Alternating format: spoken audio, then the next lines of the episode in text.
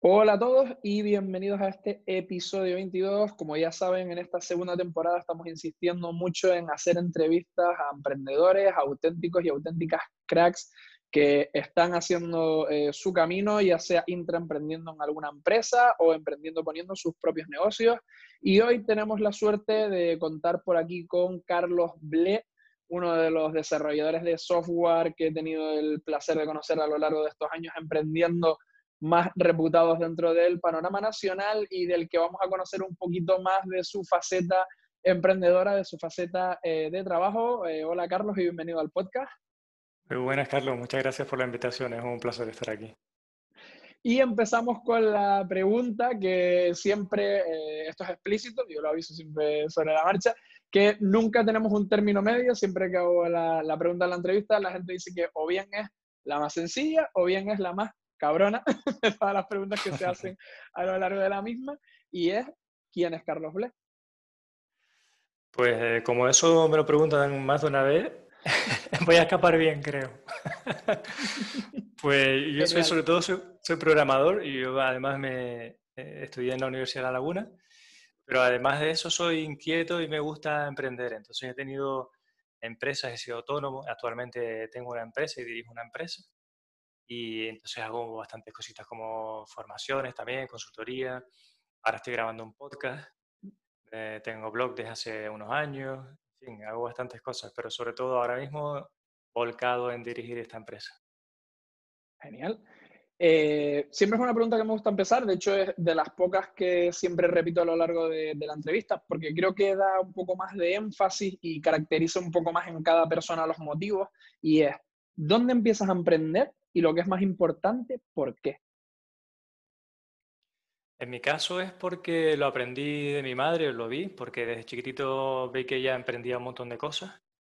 Y entonces creo que eso es una de las cosas que puedes aprender de tus padres o de algún familiar cuando eres pequeño, el verles emprendiendo. Entonces desarrollé ese gusto por ilusionarte con ideas que crees que pueden servir a los demás. Pero al final siempre lo importante es que tú creas que está sirviendo un propósito que es mayor que, que tú, que tiene una utilidad para el mundo que te va a permitir sentirte que estás contribuyendo a, la, a una comunidad. Entonces eso te mueve y creer que es posible ponerlo en marcha y que puede funcionar es algo que viene otra gente. O sea que aquí es muy importante tener referentes que te animen, ¿no? Porque si estás en un entorno donde tú tienes buenas ideas que pueden ser de utilidad, pero tu entorno lo que hace es decirte que tú no puedes hacerlo, que tú no tienes madera, que no se te va a dar bien, que no va a funcionar, pues ahí es muy difícil despegar. Eh, tú decías diferencia entre emprender o cuándo emprendes y... No, eh, ¿dónde empezaste y, por qué? Era la pregunta. Claro, y en, en el caso mío en concreto, ya profesionalmente, fue porque yo empecé a trabajar en el 2003, si no me equivoco, que la verdad tuve un primer trabajo donde aprendí un montón, pero enseguida aquello se me quedó pequeño y en la isla en aquella época pues no había mucha, eh, digamos que no había muchas opciones para estar mmm, laboralmente que fueran muy atractivas. Entonces nos juntamos tres amigos, cuatro amigos éramos al final y montamos una empresa de servicios de desarrollo. Y ahí empezó. Ahí es donde me di cuenta que era mucho más excitante, más emocionante tener tu propia empresa o crear tus oportunidades si las que había no me satisfacían. Y ahí arrancamos, alquilamos un piso y yo en ese piso vivía y era la oficina, mi casa y todo. Y ahí pasamos, yo pasé un par de años muy intensos. Bueno, y esa empresa sigue hoy en día, ellos siguen trabajando. Ay, qué bueno, qué bueno. Oye, pues al final e, e, esa es una de las partes que también hay que tener en cuenta y de lo que comentaremos también un poco a lo largo de la entrevista, de, de esa faceta no solo de emprender, sino de hacer y que además las cosas después eh, continúen, ¿no? Y de saber desvincularte de un proyecto para luego seguir tu camino y que las cosas al final que has creado, pues, pues sigan. Creo que casa muy bien con lo que acabas de decir, de, ¿no? de generar cosas o de emprender en cosas que realmente aporten. Y si algo realmente está aportando, pues es normal que, que siga, ¿no? Que siga con, con, vida a día de hoy. Eh, he visto también por, por, un poco, bueno, he pillado un poco lo que hago siempre cuando hago las entrevistas, un poco el perfil de LinkedIn, las páginas personales, profesionales, las empresas en que líos se están, se están metiendo siempre. Y he visto en, tu perfil de LinkedIn, que además me ha gustado mucho, ¿no? Lo de desarrollador de software desde 1999, 21 añitos, ahí es, ahí es nada. Y, y, me alegro mucho de que aparte hayas considerado ese periodo en el que también el aprendizaje y estudiar una carrera es súper importante como una faceta más dentro de, de, la parte de desarrollador de software, ¿no? y he visto, pues bueno, que has combinado un poco pues la experiencia en proyectos propios, emprendiendo, con eh, trabajando para otras empresas, si no me he llevado a confusión un poco el, lo que has tenido en LinkedIn, ¿no? Empresas como eh, Manical Corporation SL, eh, NeuroRoommate, eh, for Now, la oficina de software libre de la Universidad de La Laguna, que además también eh, insistir un poco en eso de que eres un ultra defensor o defensor aférrimo ¿no? del, del software libre, que eso también está muy bien. Y luego emprendiendo eh, por, por, cuenta propia eh, en Cidix, que supongo que es esta que nos comentabas ahora, eh, Codesei, tu propio, con, con, tu propio nombre, ¿no? persona, esto que ahora está tan en auge, el personal branding como, como Carlos Ble, y, y Lean Mind, ¿no? Y en conjunto así un poco, sé que es complicado resumir tantos años en, una respuesta a una pregunta, pero ¿cómo han sido todos estos años dentro del mundo del desarrollo? Pues mira, lo, más destacado diría yo es que han pasado volando. La gente dice, señor, 20 años, ¿no?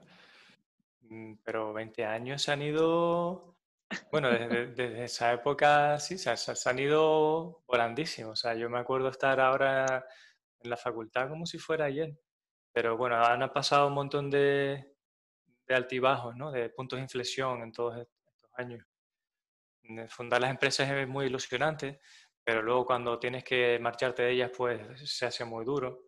En algunos casos, eh, bueno, no hay, no, hay, no hay ruptura que sea fácil, ¿no? Por más que se diga que terminaste y te fuiste y las cosas están bien, en realidad cuando te vas eh, es porque muy bien no estás, no, no te vas.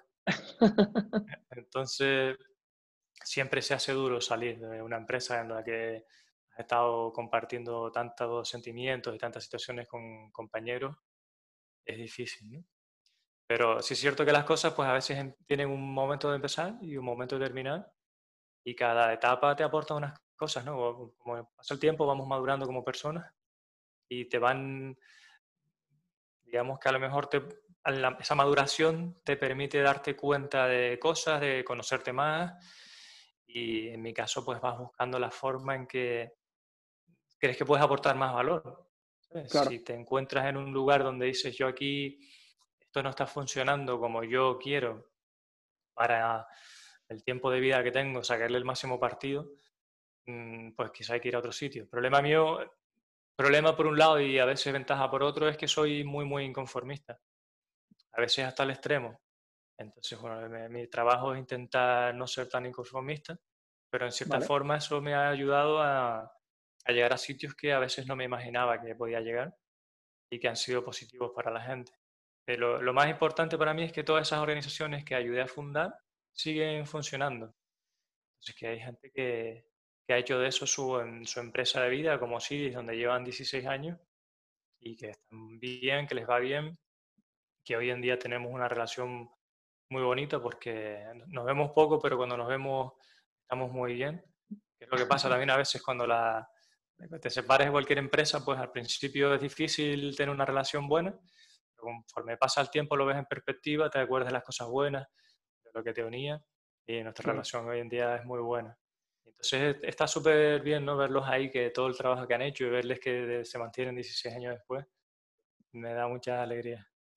Hombre, eh, supongo que es algo que, que reconforta, ¿no? Y que, al final es lo que tú dices también, que todo ese aprendizaje que vas recogiendo, al final probablemente se verá eh, reflejado en, en, la filosofía tanto tuya como, como, profesional, ¿no? Como Carlos Ble, como a lo mejor en el último proyecto que, que has puesto en marcha, que es Lean Mind, ¿no? O sea, no sé si quieres contarnos un poco más acerca de este, del último, de donde estás ahí, donde se te está ahora como viendo un poco más, más visible con este proyecto.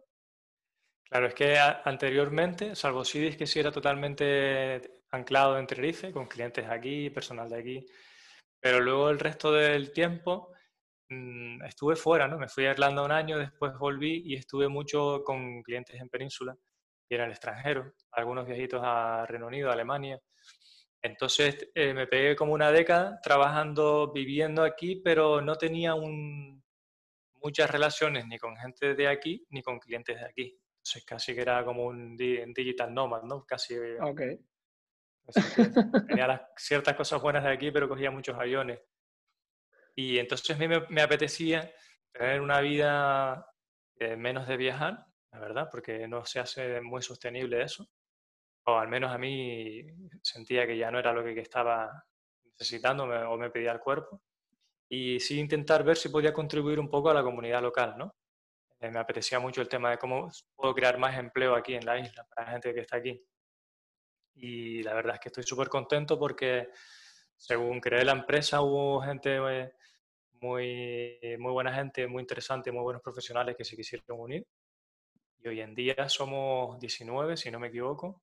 Joder, eh, genial. Un montón de gente súper interesante. Ha, coincidido un buen momento que nos apoyó, nos apoyó bastante Intec y, y Cabildo con el CD y eso nos permitió también formar a mucha gente. Genial. Eh, la universidad y los centros, los ciclos formativos también eh, nos, nos, ha ayudado mucho porque de las dos universidades, como cogemos alumnos en práctica, pues han acabado viniendo gente muy buena que se ha quedado en la empresa. Igual en los ciclos formativos, tanto el César Manrique como en su día eh, vecindario en Gran Canaria, eso también nos ha ayudado un montón. Entonces es muy ilusionante ver la comunidad local cómo, cómo, puede, cómo va creciendo, la gente también cómo crece. Eh, te reconforta mucho, ¿no? Ver que la gente está contenta haciendo su trabajo, eso tiene un valor tremendo. Así que estoy muy feliz en la empresa actual. Sí, pues eh, creo que hablo en nombre de muchas personas en, en agradecerte eso, porque al final eh, es una de, de, las labores que yo llevo intentando también promover, sobre todo a través de, colaboraciones. Yo no sé si ha aportado mucho, a veces también pues intento poner mi pequeño granito de arena para, para, que permeabilice algo en la comunidad local, pero esa es una de las cosas que, que por ejemplo, cuando, lo, cuento muy rápido la experiencia, que, que viví o viví el auge de, aquello cuando estuve en, Lisboa, en Portugal, porque hacía un par de años que habían hecho el, efecto llamada de las diásporas portuguesas, ¿no? El talento portugués que estaba afuera hacia Portugal porque están ahí como construyendo un pequeño hub tecnológico que está creciendo bastante bien y veías mucho eso, ¿no? De gente que había estado pues también fuera en, Reino Unido, en Silicon Valley, en Estados Unidos, en Alemania, en países nórdicos y tal, cómo venían y luego pues todo el mundo en, en, los meetups y tal te veías como la gente se volcaba, ¿no? Había ahí gente de startups que habían levantado bastante pasta, 4 o 5 millones de euros y tal, y, y relaciones ahí con, con, pibitos que estaban empezando, que solo tenían ahí como un concepto de una idea, y la gente flipaba, ¿no? De tener ahí aquel ecosistema tan variopinto de, de gente de diferentes niveles. Y siempre me vine con el, con el concepto de decirlo, joder, qué guapo estaría, ¿no? Montar algo así en, en Tenerife, en Canarias también, y que se generara este tipo de, de comunidades, porque creo que es la única manera de crecer al final, ¿eh? de, mezclar este talento y de cosas como las que estás haciendo tú desde, desde Lean Mind, en serio, creo que, que, son fundamentales al final. Y mm, te quería preguntar, en relación con ello, porque aparte me lo pusiste en bandeja con, con lo que comentabas de, de, la experiencia esta de, de 10 años, de 10 años, perdón, ¿cómo has visto o cómo has vivido la progresión de, tu trabajo, del, del, mercado del desarrollo, incluso si quieres verlo desde una perspectiva más local, regional, hacia el trabajo remoto o el teletrabajo? La verdad es que ha cambiado mucho el panorama porque cuando nosotros empezábamos, por ejemplo, en CIDIS, que también éramos remoto para muchas cosas o intentábamos no estar yendo con el coche siempre a los clientes, nos costaba mucho. Al final se invertía muchísimo tiempo en ir a reuniones donde tienes una reunión eh, a las 10 de la mañana en Santa Cruz y sabes que la mañana entera, aunque sea por una hora de reunión, la perdiste. Eh, y eso que Santa Cruz es una ciudad que no es grandota, ¿no? Sí, eso sí. En Las Palmas es mucho peor y en ciudades grandes de península es todavía peor. Eh, y, y, era muy, muy reacia la gente a trabajar en remoto y hoy en día, pues, es una, una, una opción que mucha gente ya no lo ve como extraño. Ah, bueno, remoto, sí sobre todo si luego algunos que necesitan más el contacto personal o que creen más en él, le ofrece la posibilidad de que cada X tiempo haya una reunión presencial. Eso también ayuda mucho. De hecho, nosotros antes de la epidemia esta, nos gustaba mucho al comienzo eh, ir a ver al cliente y estar unos días juntos. Y también nos juntábamos un día en semana en la oficina por vernos, ¿no? Cosa que ahora ya no podemos hacer y de hecho probablemente ya eh, antes era como obligatorio eh, vernos un día en la oficina, pero yo creo que la pandemia nos ha demostrado que no hace falta, ¿sabes? Que, mejor es que nos vayamos a vernos en la playa o a dar un paseo por el monte o a comer. El, compartir espacio de trabajo no hace falta. En nuestro caso, por ejemplo. Así que hay una gran apertura, ¿no? El, tema de que muchas empresas con la zona C y tal, extranjeras, ven esto como una oportunidad, pues también está haciendo que el teletrabajo se entienda más. Pues al final, muchas empresas que son extranjeras con sede aquí, eh, en realidad son más o menos son teletrabajadores de esas de la empresa madre que está en Alemania o, en América o en Inglaterra, donde sea. Qué bueno, qué bueno. Sí, al, al, final es ver un poco ese engranaje y 100% de acuerdo con lo que dices. Al final yo creo que lo que más lo que más une o lo que más piñas es esa parte que a veces en el entorno laboral, ya sea presencialista, remoto, teletrabajo, lo que sea, se, se cuida menos, ¿no? Que es esa parte de, de, fraternizar un poco más, lo que tú comentas de ir a la playa, de comer, de salir fuera del entorno, que es donde. No quiero decir que en el entorno de trabajo no conozcas a las personas, pero normalmente cuando te sueles abrir más es cuando estás fuera, ¿no? Cuando estás pues haciendo una actividad, tomándote unas cervecitas o compartiendo un almuerzo, lo que sea, cuando la gente ya desconecta y habla pues un poco más de, su vida personal, por así decirlo, ¿no? Y eso también te ayuda a hacer un poquito, un poquito más de piña, así que eh, 100% de acuerdo.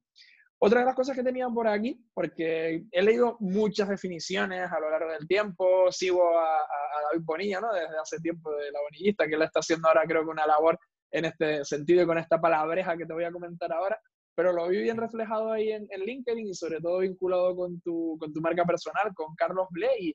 Y, te quería preguntar, porque mucha gente igual no lo sabe o tiene una intuición de saber lo que es, eh, ¿qué es un contractor y para ti, ¿cuáles son las labores de un buen contractor? Yo siempre lo he entendido como un autónomo, un contractor, ni más ni menos, ¿no? Lo que pasa es que es un autónomo que ya típicamente los contractors, yo esto lo conocí en el mundo anglosajón cuando me fui a Dublín, empecé de empleado y al poquito tiempo pasé a contractor porque básicamente tenía todas las condiciones igual, pero me pagaban mucho más. Es por lo que mucha gente lo hace, ¿no? Eh, entonces, el contractor es eso, un autónomo, digamos, pero suele ser autónomo dependiente. Normalmente allí los contractors están en unos meses en una empresa, full time, de hecho, y les suelen obligar a ir presencialmente a esa empresa, a no ser ahora que el remoto se está abriendo mucho más. Y acaba tu periodo, tu contrato, y vas a otra empresa, y normalmente son agencias ahí que te buscan ese trabajo, ¿no? Oye, pues mira, necesito contractor, especialistas en tal. Y te suelen llamar porque estás especializado en alguna tecnología concreta. Claro, eso, ¿cómo, cómo, es eso en España? Pues yo lo he traducido siempre como autónomo. Pasa que a lo mejor el autónomo es más amplio el concepto. Tú puedes ser autónomo y hacer un montón de cosas ahí, ¿no? Eh, puedes ser un artista, por ejemplo. Sí, sí. Mientras que yo con contractor siempre lo vi más enfocado a este trabajador que las agencias de empleo lo llaman, y trabaja durante unos meses especializado en determinado cliente. Perfecto. Creo que... Ahora es que copiamos, cogemos muchos anglicismos, cada vez se cogen más, algunos bien buenos porque no tenemos el equivalente, otros eh, no tan bien porque sí tenemos una buena traducción, un buen equivalente y se sigue usando a tope el anglicismo. Pero bueno, la verdad que yo tampoco lucho contra eso. Si lo que se ponga de moda, lo, se podrá y... Genial. Yo sí, porque tú sabes que de unos años para acá, cuando una palabra coge un poco de tirón o se pone de moda, pues aparece por, por todos lados. Y a veces, pues bueno, hay gente que no, que no termina de, tenerlo del todo claro, pero bueno, creo que, que has dado una, una, buena referencia y que quedará más claro, pues un poco qué, es la figura del, del, del contractor. Y, y, ahora, pues volvemos a conectar un poquito con, no, no directamente con, con el tema del, del trabajo remoto, pero sí que me gustaría aprovechar que estás aquí para que hablaras de una iniciativa que a mí además me ha parecido una, una iniciativa eh, muy potente, al mismo tiempo muy bonita, sobre todo con la, con la situación que estamos viviendo, ¿no? con, con todo esto de, de la COVID-19, y he podido ser testigo directo de cómo ha surgido y han trabajado en la creación de, de ayudadigitalcovid.org, ¿Qué nos puedes comentar un poco acerca de este proyecto, de esta iniciativa, el, cómo ha surgido, todas estas cositas? Pues es un proyecto muy bonito porque el encontrar a gente que tiene un interés altruista y genuino por ayudar a los demás siempre te enriquece y te hace volver a tener fe en la humanidad, ¿no? Si alguna vez la perdiste, pues la, puedes reencontrar. claro, em, porque antes de esto eh, costaba, siempre ha habido gente que está volcado en ayudar a otras personas, siempre ha habido ONGs y empresas sociales también estaban habiendo cada vez más, pero una de las cosas positivas de la pandemia es ver a tanta gente queriendo ayudar. Es bastante emocionante, o sea, es muy inspirador.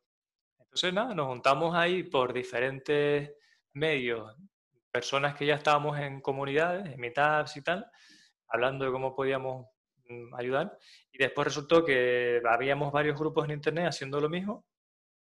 Y curiosamente, yo, yo antes en el que estaba le llamábamos Tip para Bien, pero no teníamos, porque no teníamos un buen nombre, la verdad y Ayuda Digital COVID ya estaba, ¿no? Y justamente Ayuda Digital COVID lo lanzó adelante un chico que también es de Tenerife, pero que no nos conocíamos de nada. Este chico vive en Londres, ahora se vino para acá, pero estaba viviendo en el extranjero, trabajando en el extranjero, y yo jamás y nunca lo había visto, ¿no? Y casualidad de la vida, cuando vimos que las dos iniciativas se parecían mucho, de hecho ellos nos escribieron, pues vimos que Ayuda Digital era una buena marca que además tenían ya hecho un trabajo muy bueno a nivel de diseño, de branding, y ahí nos fusionamos. ¿no? Y la idea es mm, reunir voluntarios digitales, que puede ser pues, gente que sepa de marketing, de diseño, de, no solo programación, que es lo que la gente suele pensar. Muchas veces, de hecho, lo más que lleva tiempo es la organización y la coordinación de tareas y trabajo. Este fin de semana nos pedían gente que supiera editar vídeo, o sea que cualquier habilidad digital puede ser bienvenida, sobre todo la comunicación. El trabajo en redes sociales también hace mucha falta. Tenemos dos compañeras que están ahí a piñón, pero la verdad que están ellas dos solas para todas las redes sociales y todas las publicaciones y son muchas cosas. Así que el objetivo es intentar colaborar en la medida que cada persona pueda, que, haya buen rollito. Y hay algunos proyectos que han surgido que son interesantes. Estuvimos ayudando un poquito a los médicos que abrieron el hotel escuela para alojar enfermos en cuarentena y la, fue una experiencia súper positiva. También estuvimos ayudando al Hotel del Mar en Barcelona a instalar un software que les ayudara con la gestión de camas a través de una empresa que altruistamente puso su, eh, mm, a, través de todo este grupo, pues puso un software que ya tenía a disposición de ellos, los adaptó, les ayudamos a adaptarlo. Qué bueno. muy bien. Y bueno, unos cuantos proyectos así que son muy positivos, la verdad. Genial. pues muy, muy, muy bueno. De hecho, eh, invito a todo el mundo a que visite ayudadigitalcovid.org, creo que es la, la, dirección correcta, ¿no? Ahí creo que encontrarán toda la información desde, para participar, ver los proyectos que han hecho eh, y ver un poco la iniciativa, como, como decía y como ha dicho eh, también Carlos, me ha parecido una iniciativa pues, muy bonita, sobre todo por eso, ¿no? Porque ha surgido de forma natural, ha surgido de forma cooperativa con la intención de ayudar y yo espero, espero, porque ya estoy en algunos casos eh, leyendo algunas noticias y algunas cosas, como que parece que ahora cuando se acabe el COVID tenemos que borrar, ¿no? Tenemos que hacer como los hombres de negro, como Men in Black y resetearnos y para que esto no haya pasado. Y yo creo que no, que deberíamos de empezar a, a pensar otras cositas y quedarnos con todos estos movimientos buenos y bonitos que, que nos ha traído, ¿no? De hecho, nosotros ya tenemos el dominio ayudadigital.org, que si vas ahora mismo, te, bueno, ya carga la página realmente, porque en una de las últimas reuniones de coordinación dijimos que lo de COVID se quita porque vamos a seguir después. Genial. Y vamos a seguir y hasta donde llegue, ¿no? Al final, las cosas que dependen de voluntarios y no reciben eh, ninguna financiación, pues avanzan despacito y en la medida que la gente se quiere involucrar, pero la idea es que no se pare. O sea, puede ser que haya épocas donde haya menos gente tirando, épocas donde haya más, pero que ahí eh, lo importante es que nos estamos ganando la confianza de ciertos colectivos que sí tienen mucha experiencia en trabajo social o en, salud mental, por ejemplo, y eso nos, nos, permite que cuando hagamos proyectos, pues podamos garantizar más o menos un cierto impacto, ¿sabes? Que no son tres frikis, por así decirlo, mal llamado inventándose un rollo que nadie va a usar, sino que ya empezamos a colaborar con otros colectivos Y eso es lo que puede hacer algo que realmente sea útil. No, y, que uniendo puntos, es que ha dado la casualidad, o sea, se, ha dado, no, ha sido buscado, que, justo estaba terminando, porque eh, antes de, de, la tuya, las dos entrevistas que tenía fue una con, con Albert, que se publicó ayer, con Albert Cañigueral y, y la otra con, con David Alayón, ¿no? Y, casualmente ha venido desde el tema de, las plataformas, consumo colaborativo, economía, innovación social, ¿no? Y creo que al final eh, muchas cosas y muchas pautas van a venir por ahí, ¿no? Por lo que mismo que están haciendo ustedes con, con ayuda digital, eh, voy a quitarle lo del COVID ya incluso, de, de, diferentes profesionales que se unen, ya sea pues con un incentivo más económico que social o lo que sea, pero que al final va a tener que tener primero dos componentes claros, esa parte de unión de plataforma de diferentes profesionales, más allá de lo que quieran conseguir, y yo creo que ya hay que empezar a darle ese componente social, que luego, bajo mi punto de vista, debería de venir apoyado por, por empresas o por instituciones, o ya se verá muy bien lo, lo mismo que tú has comentado, ¿no? O por colectivos o por lo que sea,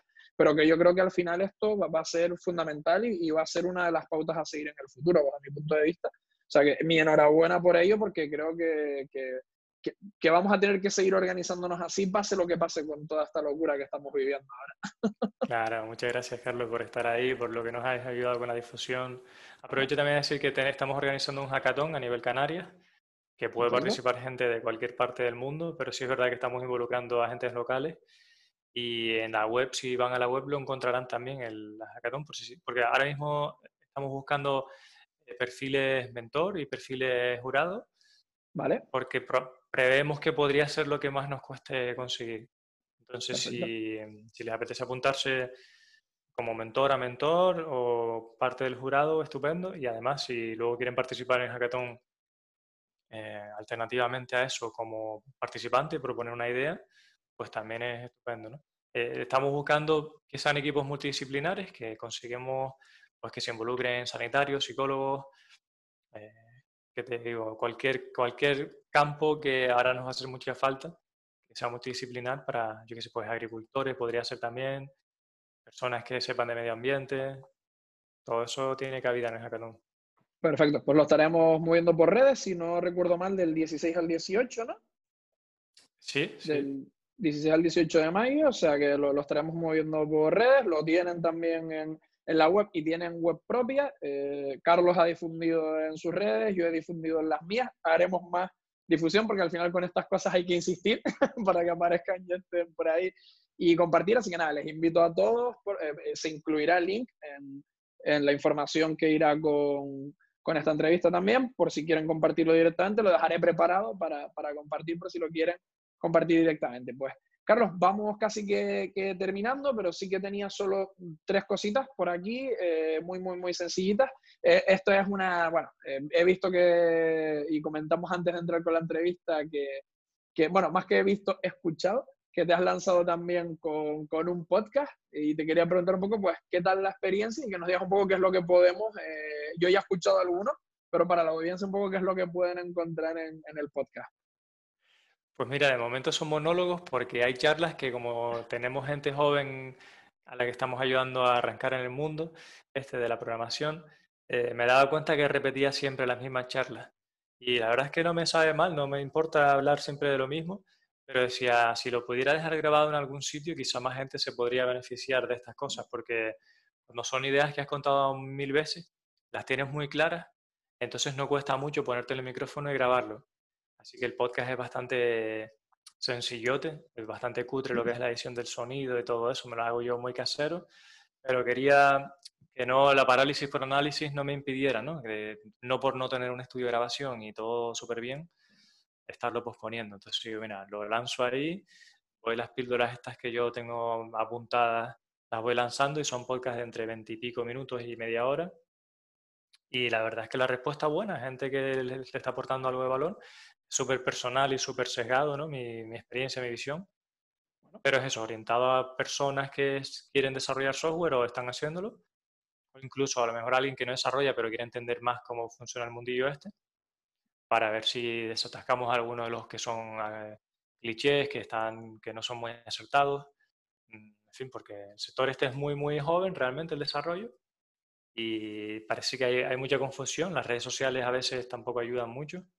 Eh, porque se proyecta una imagen que no es realmente, ¿no? La gente va a entender cosas y eso está, creo que estaba agobiando a mucha gente que empieza, ¿no?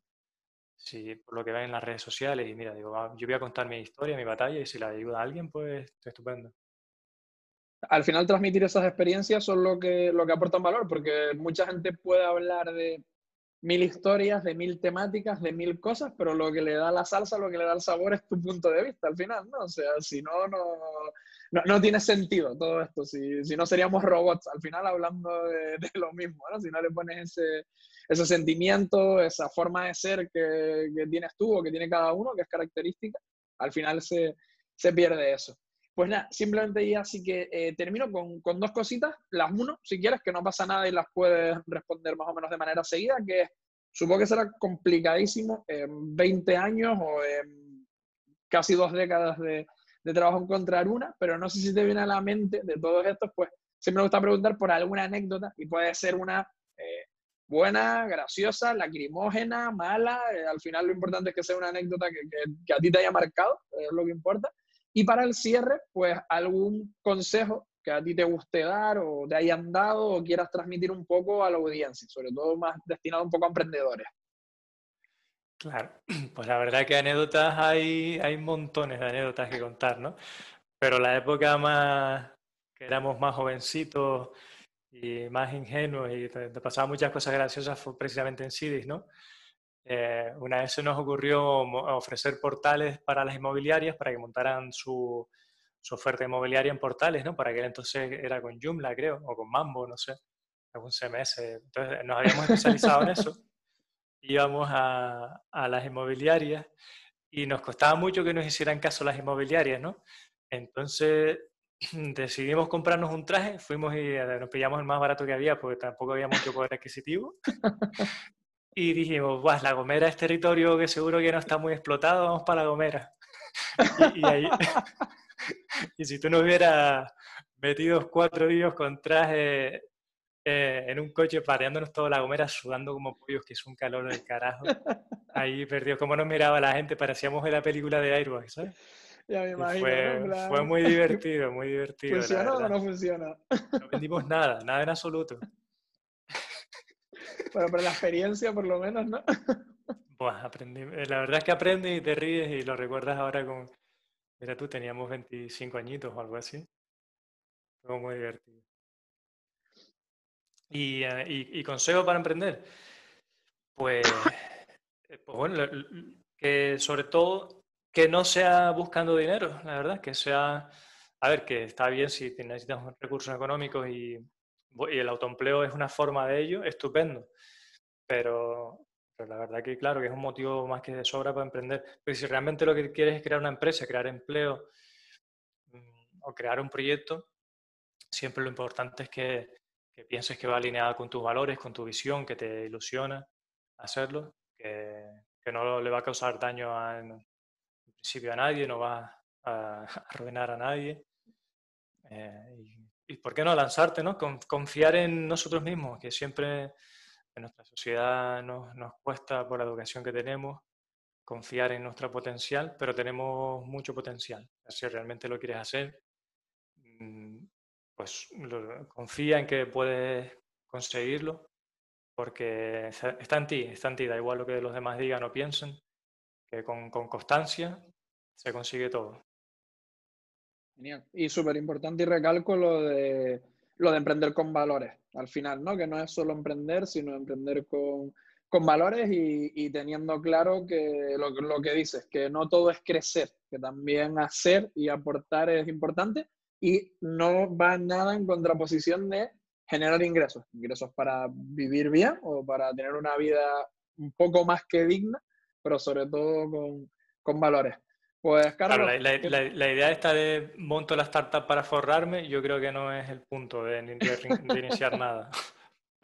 yo creo que, el, eh, también, casualmente es que te digo, lo repaso porque lo estaba escuchando ayer y era una de las cosas que dijimos también en el, en el cierre con, con, Albert, y es que creo que dentro de unos años, no sé si dentro de 5, de 10 o de 20, miraremos todo esto y nos daremos cuenta que el modelo este americano que nos han vendido y que tanto hemos vendido no tenía ningún tipo de sentido. O sea, esto de, de hazte rico a toda costa y invéntate algo para hacerte rico por el mero objetivo de tener más, es lo que nos ha llevado a tener demasiados problemas y muy pocas soluciones, ¿no? O sea... Sí, de, hecho los mismos americanos también se dan cuenta de esto. Eh, estos días vi un documental que se llama The, Minimalist, los minimalistas, ¿no? Sí. Y ellos acaban diciendo, eh, a las personas y usa a las cosas, pero no al revés. Exactamente. muy, muy bueno, además.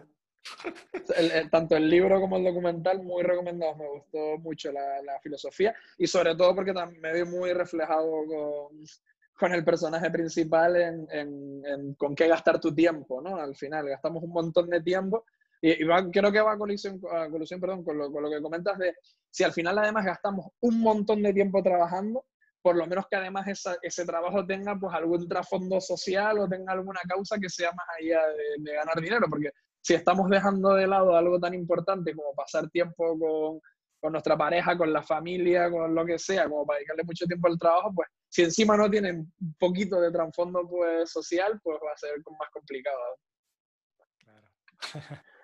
Carlos, pues muchísimas gracias por la entrevista, ha sido un placer, la verdad. Muchísimas gracias a ti por, por aportar todo esto y, y, nada, nos vamos a, vamos a coincidir y nos vamos a encontrar dentro de poco, así que esto es más un hasta luego que un adiós. gracias. Gracias.